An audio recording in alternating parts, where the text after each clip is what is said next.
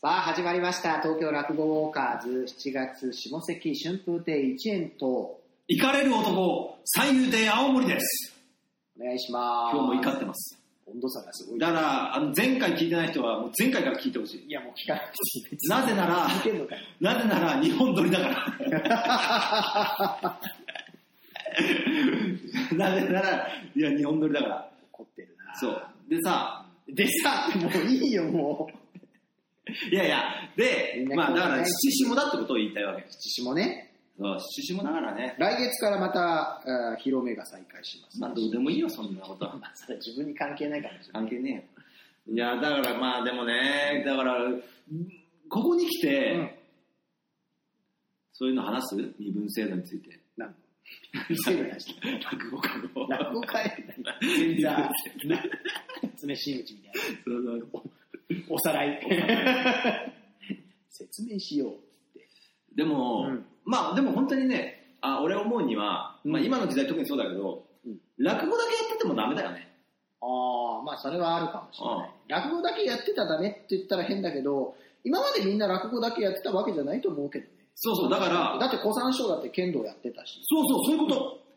そう。それがさらに、あの、なんつったら変だけど、なんかね、例えばなんだろうね、うーん、さらに細分化してんじゃん、今。そうね、だから剣道と落語なんか関係ないっちゃ関係ないけど、でも、そのやってる人にすりゃ、どっか共通点みたいなのがあったりして、そうそうそそのう。なんか繋がってくるところがあるから、それってやっぱね、なんなんでもだよなねんでもそうやっぱ、例えば、あのー、7月のうん、河原版が、うん一丁師匠がはい、表紙なんだよ、ええ実は。そうですで、笛の話もしてたけど、まあ、笛とうん落語、うんえーあるいは楽器系ね、うん小唄、羽唄とかは、意外ともうつながり、つながってる、まあ踊りもそうだけど、つながってるように見えるから、みんなやりがちだけそうどそうそう、いや、それだけじゃねえぜってことをそれは確かに言いたい。ある。いろんな人生経験が絶対生きてくるのが落語家。俺も畑耕してってさ、落語だなと思ったもんいや、それは違う。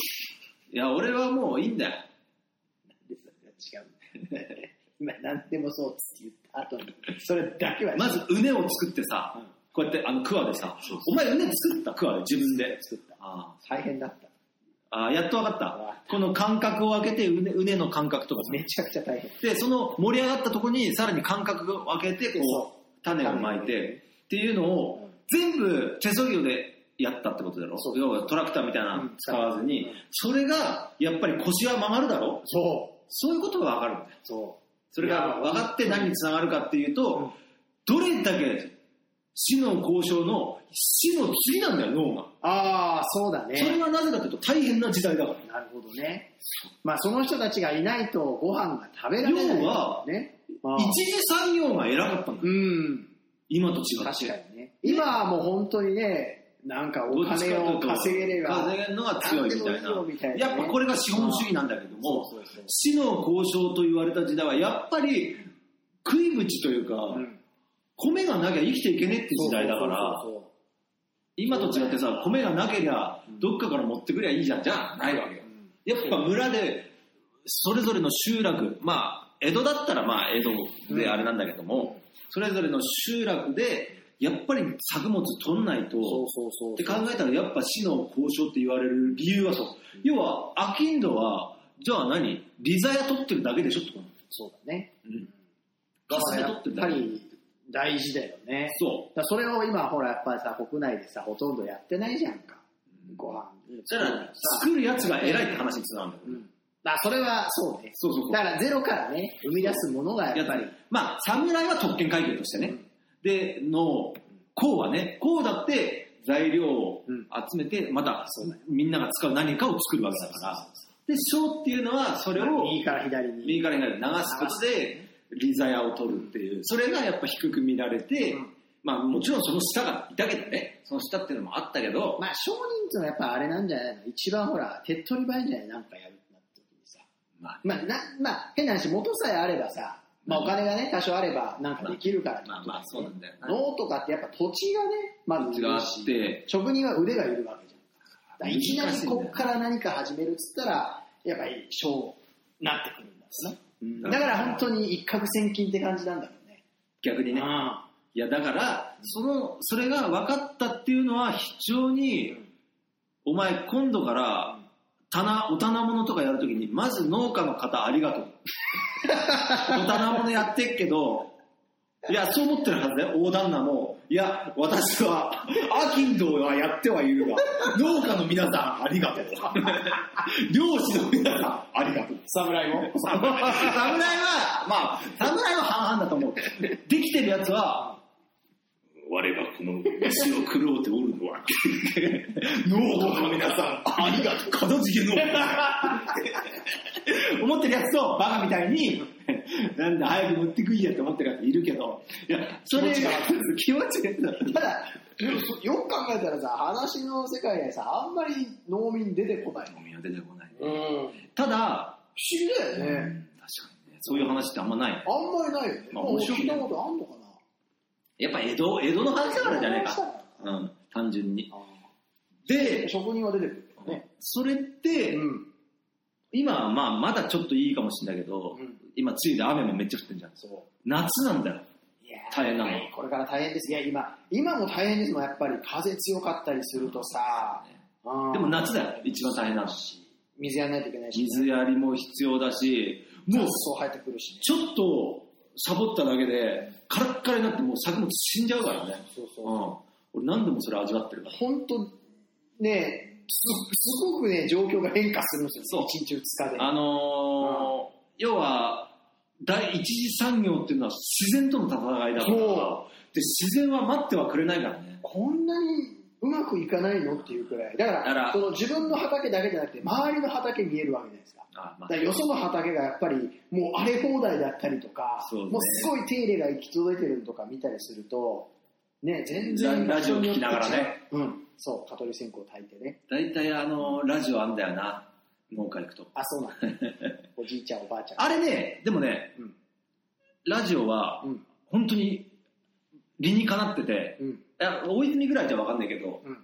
あのラジオつけると人がいるってことを証明できるんだよあそこにね。今ここに人がいますそれは周りの人間だけじゃなくて野生動物ああ、そっか。にもここに人間いるから近づくなよ今っていうことなんだよ熊よけの鈴みたいな。熊とかああのーまあそういう危ねえあ、うん動物とか来ないから、それだけで。あ鹿とか。うん。あの、頭に鹿は、それで、あ、ここ人間のものだって分かって、もう近づかなくなったりする。あ、本当に。だから、本当に、まあ、でもそれでも、うやっぱ食料の中に来るけどね、うん普通に。そう。だって、あの、俺んとことか本当に田舎だから、うん電気タグだからね。あガチンコだね。あだから電気常に来るから。だから動物がやっぱそのね、食べ物を求めて。冬なんかはそうね、雪が降ると、もう、ないから、うん山には、食べ物。そっか、冬眠する前に。だからどうするかっつうと、こう、街に降りてくるんだよ、猿とかが。そうだから、そういう、だから俺はもう知ってるからやんなくていいんだよ、そういうことは。だけど、都会っ子のお前からしたらやっぱきついだろ。いや、きつい。で、単純に体力がきつい。きついね。作業。あの、農作業、本当に体力。中腰が多いし、う本当にん。ね、それはね、漁師もそう。網引くし、あと本当豆じゃないとダメ。まあ、ね。いやだから、愛情がない。本当にもう、毎日見る覚悟がないそうそうそとう、きついよ。うんね、なんか本当誰かがね、やってくれるってないっすだねから家庭菜園ぐらいでいいと思う、俺。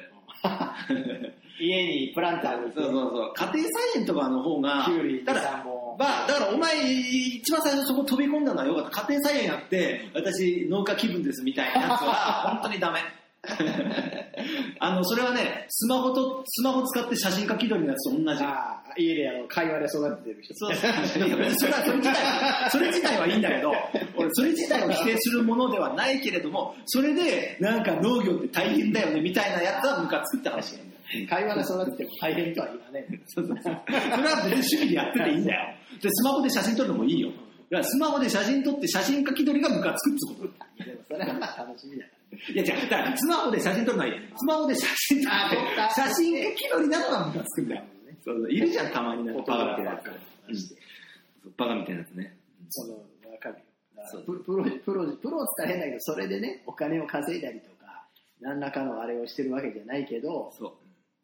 だから、写真とか、だから、だから今もう成立しづらいんだって。何が写真家とか、そうだろうね、みんな、そうだよねう。ん持ってるみんし、なカメラ持ってるし持ねって。るし、といって、小さな違いは素人は分からないから。そうだよね。だから、あの、一番分かりやすいのは、ジャーナリズム。うんていうか、あの、そっち系の写真なんだって。うん。あ、そっか。そあと、不倫現場を抑えるう。とかいつもじゃ、ないカメラ小僧。カメラ小僧カメラ小僧だよだから今度俺ね、市花馬球どっちかちょっと怪しいんじゃないかなと思ってカ、メラ小僧。ちょっとカメラ小僧ついてってみようかな。でラグを、あラグ、カーラバーに打って。河原場に売って。取ってきましだから俺ね俺、だから俺月一で、あの河原版に俺のコーナー作ったわけよ。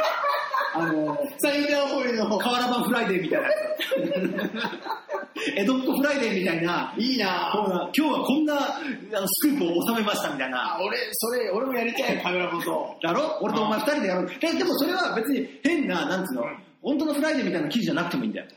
今日例えば、あの前座さんがこんなことをしてましたみたいな、た太鼓部屋で、えーあのーなんか、ポークサンドイッチを食べてました。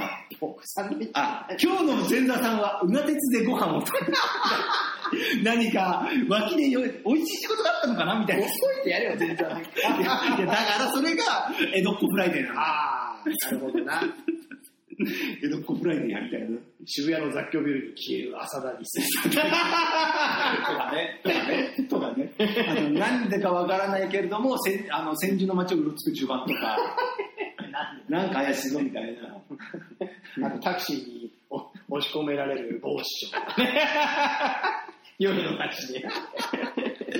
そうそうそう。酔っ払いすぎて。そういうのをメインでやりたいのね。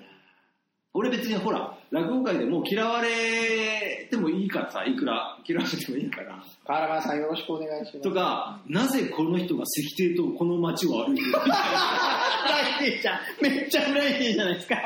石庭、石庭にと女性二人。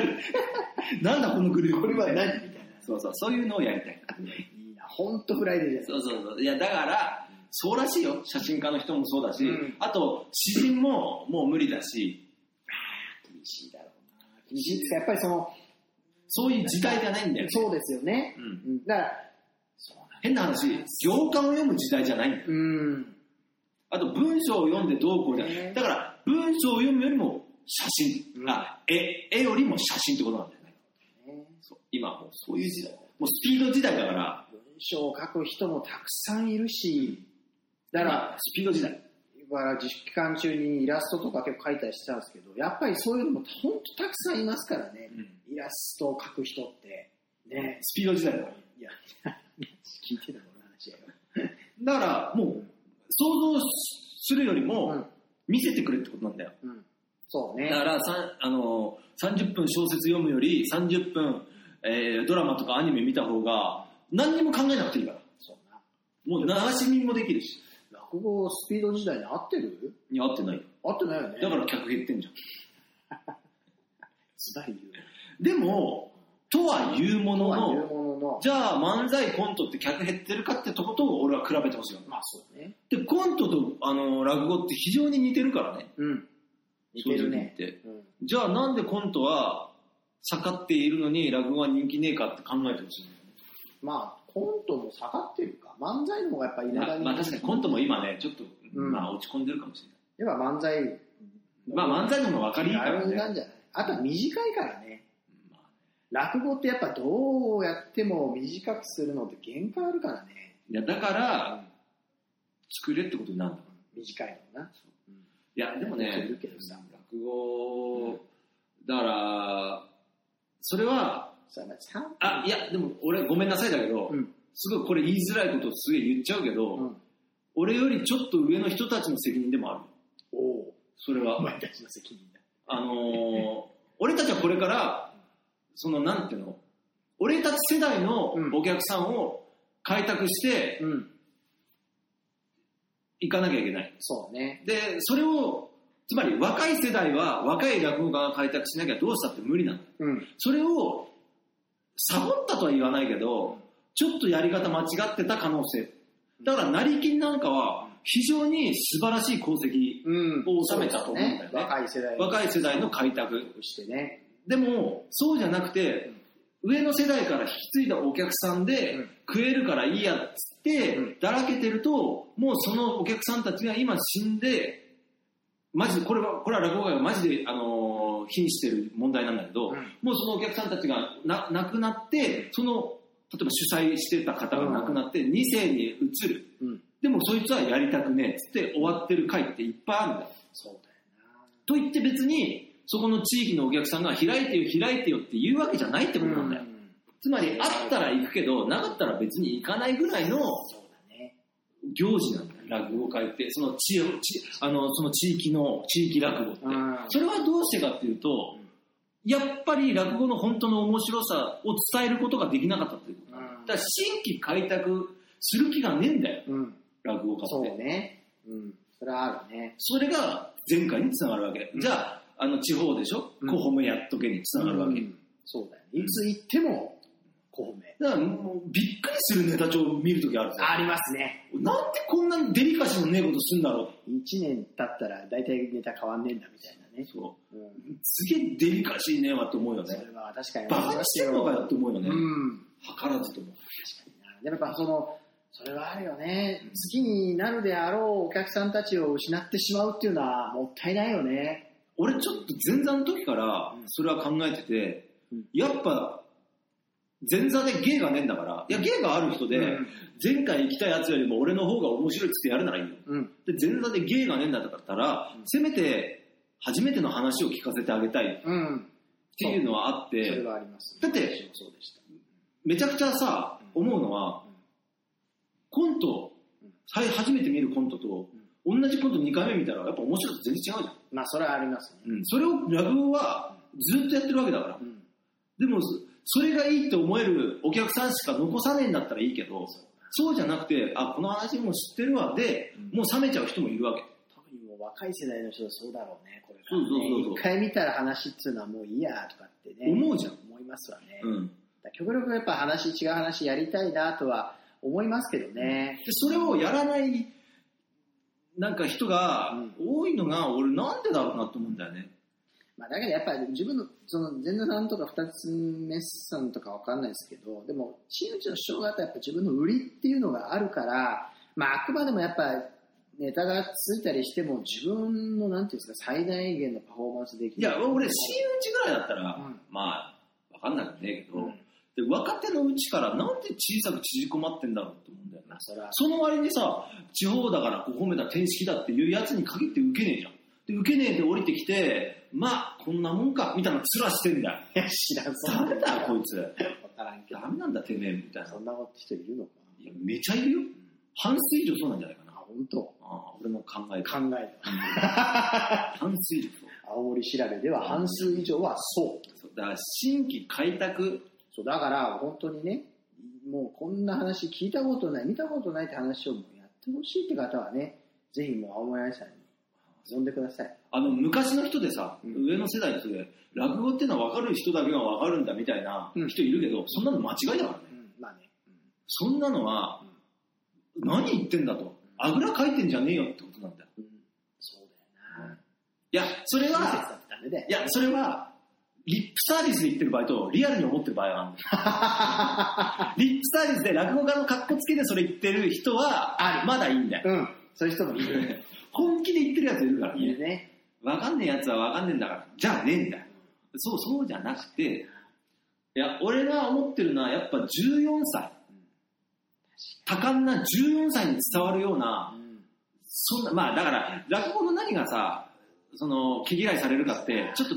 あれが違うからねうん時代が臭いですそこが難しいんだよねね落語はとにかくもう自然に臭くない方がいいみたいな感じで言うけどそれもある程度リップサービスだったりするからね嘘だよ嘘だからいや臭い臭くないの基準が人によって違うかららね難しいんだけそどうでもあのー笑いを取るためのメソッドみたいなのは絶対あってそれはやっぱり死者首相が言ってた緊張と緩和であったりうんやっぱりなんつうのかなそうね、やっまぱありまあね。お漫才漫才やってる人でも、うんあって学べることは多いじゃん。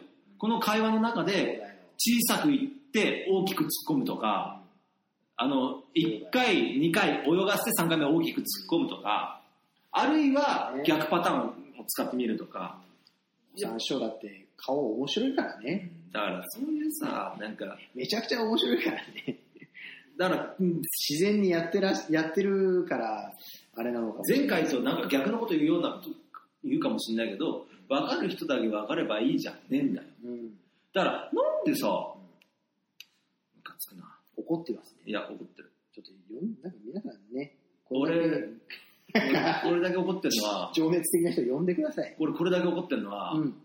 もう一つ、もう一つじゃねえや。あれ以来だね。何小学校の時にシャイニングスコーピオンで全然勝てなかった時にね。それめちゃくちゃ難しいゲームだからでしょ、シャイニングスコーいピオやン。ー、これね、シャイニング世代なんじゃない聞いてる人みん聞な。いて、ゼロですよ、シャイニングスコーピオン知ってる人が。スえーパーファルコンのミニ四駆のゲームでレッ、ツエン初回限定版はシャイニングスコーピオンがサーシについてきたっていう。ついてるけど、じゃあ、これでシャイニングスコーピオンゲーム買わないと買えねえのかと思ったら、普通に売り始めたんやつでしょ。うんで、シャイニングスコーピオンの売りっつうのは、あのゲーム内ではね、うんあの色変わんだよね。青なんだよ、最初。だけど、走ってるうちに色感で。赤になるんだあよ。熱くなって。けどね、あのゲームは難しか難っしかたったな。な。あのゲームはね、子供向けじゃないんだよ。めちゃくちゃマニアックな。マニアックなゲームで、わけわかんないんだあよのね、見えないうんパラメータがいっぱいあるんだよそ。うゲーム全然勝てないしね。勝てないだから、あれやりたいわ。電池あるからう、んいいだろう。電池もさ、売ってんじゃん。るいい電池とか、うんで。いい電池にしたからいいだろうと思ってずっと使ってると、電池実は消耗してっててるんだよ、ゴミみたいになってるとか。気がつかないよね。それが全部のパーツにあるんだうんよ。だからメンテナンスしなきゃいけないんだけど、メンテナンスしてももう無理っていう耐久値になるときはあるんだよ。そしたらもう変えなきゃいけないんだよ。その、あれわかんないんだそよのパラメータは分かんないんだよ。見えねえ から。これ聞いてもわかんないからね。で、その、だから売ってて、高い、あの、パーツだから、うんいいのかいいのかなと思ったらそうでもないんだよ。それ組み合わせ次第なんだよ。そうか。それめっちゃむずいんだよ。で、なんか、めっちゃ早い、うんなんか、こう、セッティングにすりゃいいかなと思うと、めっちゃ早いセッティングすれば下で、コーナリングで吹っ飛んでいくっていうさ。いやー、ちょっとわかりにくいかもしれないですけど、落語家のゲームとかってないんですよね。商商店のパチンコはあるの確か。なんかたまにパチンコ屋の前通ると。つまんねえじゃん、商店落語ゲームでやっていや、まあそれは面白くね。あ、でもなんかカードゲームあるんでしたっけあの、真打ちっていうどうでもいいなボードゲームありましたね、確か。でも面白くないでしょ、どうせ。いや、俺やったことないからわかんないけどさ。いや、でも面白くないっていうか、落語を知らないと面白くないでしょ。そうそうそう。だから、落語のゲームなんかって、あ、俺 RPG 作るで作ってみようか落語のゲーな。ム。落語家がどんどんジョブチェンジしていくみたいいや、それ落語のゲームじゃないじゃない ですか。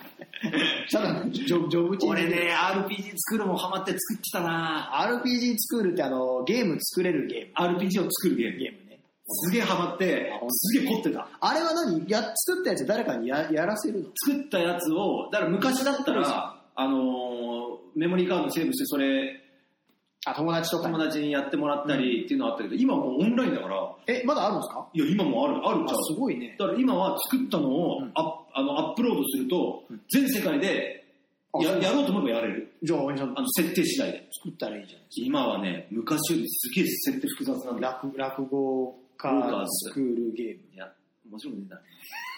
いやむ、 でもね、あの、マジで俺、面白くねえな RPG スクールってやるとわかるけど、あ あ、あこれゲーム作ってる人大変だと思うよ ね。あー、それ分かるの大事ですよん。ゲーム作ってる人が大変っていうのはね。マジ指で導交渉。いや、なんかさ、ふざけんなよ、こいつって思う じゃん。うん。 NPC が、なんで何回話しても同じこと言ってんだって思うのあが当たり前だよと思うよね。 あの、村の、あの、門みたいなところに立ってて、ここが何々村だよとか言ってる じゃん。あれ作るのだってめんどくせえんだから。浅草園芸ホールへようこそみたいな。あ、そういうのならありか。 なんか、悪の、なんか、教会割った、悪の悪の組織を倒すみたい な。寄せを襲ってくるから。いいな。そうだからいろんなところでアイテム集めでて。俺が作ってた時ってスイッチっていうのがあるんだよ。つまり、誰かと話すだろ、うんそうしたらスイッチをオンにするみたいな。ではあ、スイッチオンにしたら、今度、こっちの人が、こういう会話になるみたいな。つまり、要はどういうことかっていうと、はこの人と会話をする。要は、あ、そういえば何々に何々って伝えといてくれよってあ言われるとスイッチをオンにして、この人に話した時イベントが進むっていうあ。ーそれまでは、ここは漁師町だぜしか言わなかったやつ が、おお、そんなこと言ってたかいみたいな。ああそれじゃあ今度はそっか、みたいな。ここが浅草園芸ホールだぜ。だからおお、そうかい。お、じゃあ何京太郎師匠の弟子になりてえってのか。 それじゃあで案内してやるぜ、みたいそれじゃあこれをおめえにやろうっつって選手もらったりとかだかあらコネがないといけないみたいなそれがスイッチっていうのでやってたんだな。おとかほらアイテムがあると持ってると会話が変わるとかそういうのをずーっとそれ一かは一丁師匠の笛じゃないか。ーとかみたいな。らああの亀亀なんとかが ね亀蔵さんがねこれは言わないです。っていうのを一から全部もしかして君は一丁さんのところのお弟子さんかいみたいな感じ。一から全部作ってて敵もバランスあるじゃんあ敵に強さとかね強さのバランスでそれをあんまり一つの強すぎると進まないから。一つの町ごとにやるんだよ。ああ、そうなんだ。で、通してもやんなきゃいけないじゃん。うんというのは、ここでこのぐらいかなと思って敵の強さを極めたけど、うんよく考えたらここに来るときもっと主人公強えぞとか、うん。そのバランス、あと武武器のバランスとかね、うんここでこの武器買わなくても進めるけど、ここに行ったらこの武器買わねえと詰まっちゃうなとか、いろいろあるんだよね、バランスが。それって、そうすげえ難しい。だから、デッドバイデイライトもゲー、ムバランス調整めっちゃしてる。バランスってゲームによってすげえマ難ジしいックザキャザリみたいな、もう本当に M- MTG ね。 MTG でも俺 MTG より MDG を見てるからね、さ見立てらゲームじゃないいろんなこと言ってんだろうな。落語家はもう誰も見てないでしょうね。見てないだろうねう。ん落語家でさ、デッドバイデイライトやってる人いるのかないやーいや、俺さ、だからさ、デッドバイデイライトナンバーワンプレイヤーを目指すってさ、落語界で。で、赤帯っていう一番強いランクになったんだよ。うん。だから、今、俺に落語家でもし赤帯の人いたら申告してくれないと、俺ナンバーワンサバイバーな名乗ってるから。落語界ナンバーワン。家族師匠もやってないかやってるかもしれない。ら。わかんないですあと、よね千。成兄貴とか。仙台愛さんはやってそうですね。いや、わかんない。あ、だから子供がいる家庭とかは、もしかしたら知ってる、あるいは、でもさ、俺ね、うんその芸能人とかタレントが、うん稲穂のようにうんゲーム実況、うん。動物の森とかに群がったじゃん。うん。俺それなんだよって思う、思う人が多いと思うんだ、世間では。うん。だけど、うん俺は、なんで落語がやんねえんだって思ったの。いやでも、それこねさん、動物の森やろうかな、みたいな。いややってねえから、お前あ、やってないんだ。あ、そうか。言ってるだけでやってない。だから、その行動力がやっぱないよね。いや、俺も結構遅かったから、いやいや才い能や、やっぱりその落語とゲームっていうのはマッチしないと思ったんですよ。がいや、マッチするしないじゃなくて、うん知名度ある人だったらある程度見るじゃん。一之輔のゲーム。とか、やって一之輔師匠はやらないでしょ、別に。いや興味があればやるかもしれとない。思うじゃん。だけど、それって、うんあの、ダブルコーチでしかやってんだぜ。ゲーム実況。いや、その人たちは商売人じゃないですか。一之輔師匠だと商売人だよ いや、話が全然もうおかしくなっちゃ俺思うけど、一之輔師匠、寄せ1万人う。うん。視聴者いたっつって、んいや、それじゃゲームやったら、1000人から2000はいくと思うよあ。最初の。視聴数。それが面白くねえっつったら下がっていくんだけど。いやね、でも我々は落語家ですからね、落語をやるために時間使ってるわけですからね、ゲーム、まあ、どういうふうなあれになるかわかんないけどいやいや、それはそうだけど、できないよ、やっそぱれりは。そうだけど、人気商売っていうことで考えたら、なんでこんな、なんか、ややれば見る人いるかもしれないですけど、でもやっぱ好きじゃないとできないですなんで足を、足遅いな、鈍足、みんなやりたくないんだよ。鈍足だなと思うよな。でも、千成兄さんも始めたんじゃないですか。いや、やってねえもん、まだ。まあ、これからでしょ。いや、やんねえと思うんだよ、こ本当ですかれ。いや、だから、鈍足なんだよ。落語界って、だから、うんそうやって伝統を守ってきたっていう側面もあるけど、んその、要は時代に左右されないんだっつって、うんその代わり時代に置いてかれてんだから。まあ、ゲーム実況が時代の最先端かどうかわからないですけども、いや、でも、 まあ確かにね、いろいろ置いてかれてるなっていうところはあります。そうそうそうそうそう、だから、ある意味シェルターうをん、作っちゃってるんだよ。そうだね。だから、ほら、じゃあ、落語家の、落語界でん TikTok やってるやついるかっていう話になるんだよ。確かにな。いや、女流なんかやれよと思うよね。はじめあいさんくらいだよそう。本当は女流、だって、女女タレントなんてみんなやってんじゃん、な。今。ん。コロナで。うん。日の舞ちゃん。日の日舞の舞ちゃん。日の舞ちゃ日の舞ちゃんが始めたって、俺さっき知ったけどさん。、三田三田寺さんの相方でしょ。そういうのなんでやられんだろうな。TikTok にしろさ、まあ、タピオカ飲むのはいいけどさ、誰だいや、みんな飲んでるじゃあ、確かに。キンチも飲んでた。ない。裏さかけて。さかけていや、それはいいけどさ、えー、まあまあ、えー、ラブオ会は、落語界と流行っていう題名で、非常に遅いというこうんとで。豚足、また次回、豚足豚足じゃない。豚足、豚の足だよ、豚の足。豚早いからね、結構。はい、あっのねてなわけで、また。そういう意味で、一個だけいいいやもう、もう終わりにして。一個だけ、本当最後。俺ね、7月19日、あ、これ告知うんにうん、ゴースト・オブ・ツシマっていうゲーム出るんだよ。それやる。あ、そうわかりました。50にやってください。三遊亭大森、ゴースト・オブ・ツシマで侍を学ぶ。いやー、告知どうぞって言う前に告知言われたら初めてですね。いや、俺多分それぐらい、これに関しては気合入ってる、ゴースト・オブ・ツシマに関しては。わ、かりました。楽しみにしててください。ありがとうございました。ポッコチャッカポッコチャッカポッコチャッカポッコチャッカポッコチャッカポッコチャッカポッコチャッカポッコチャッカポッコチャッカポッコチャッカチャッカポッコポッコチャッカチャッカ